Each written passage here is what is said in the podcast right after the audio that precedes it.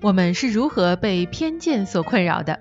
平时我们总能听到领导抱怨说，他这个人啊，思维比较僵化，所以做不了这个事情。我该不该把这件事交给他呢？他的能力似乎还不够。以上这些呢，经常在组织管理活动当中出现，都有一个共性的特征：基于某些片面的、很可能缺乏有效证据的事实来判断一个人，这是大部分人都容易犯的错误，管理者也不例外。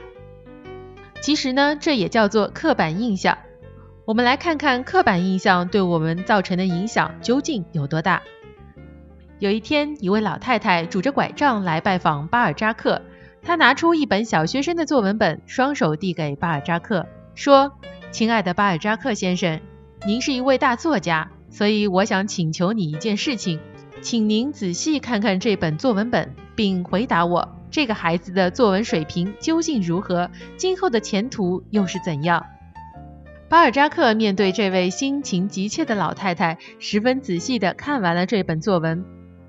然后问道：“您是这孩子的母亲还是奶奶？”“不是，先生。”“那一定是亲戚。”“也不是。”老太太一直摇头。“那么恕我直言，这孩子今后出息不大，仅从字迹来看就显得迟钝。”“是吗？”老太太似乎大吃一惊。“不过您是声名远播的大作家，怎么连您自己的笔记也认不出来了？”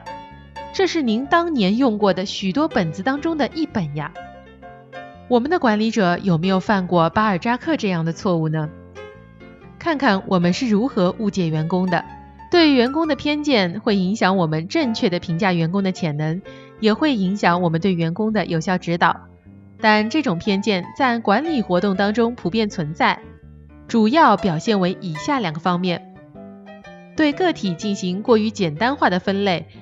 如认为爱挑毛病的人一定是刺儿头，活泼好动的人就一定办事毛躁。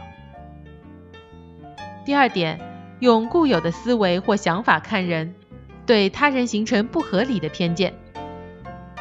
著名社会心理学家包达列夫做过这样的实验，将一个人的照片分别给两组被试看，照片中的人特征是眼睛深凹，下巴外翘。给甲组介绍情况时说此人是个罪犯，给乙组介绍情况时说此人是位著名的学者，然后请两组被试分别对此人的照片特征进行评价。评价的结果，甲组被试认为此人眼睛深凹，表明他凶狠狡猾；下巴外翘，反映其顽固不化的性格。乙组被试则认为此人眼睛深凹，表明他具有深邃的思想。下巴外翘，反映他具有探索真理的顽强精神。那为什么两组被试对同一照片的面部特征所做出的评价竟然有如此大的差异呢？原因很简单，是人们对社会各类的人有着一定的定型认知，把他当作罪犯来看时，自然就把其眼睛、下巴的特征归类为凶狠、狡猾和顽固不化；而把他当学者来看时，便把相同的特征归为思想深邃和意志坚定，从中你就可以看出偏见存在的荒谬性了。所以，当你给一个员工下论断的时候，也要深思自己是否犯了这种错误。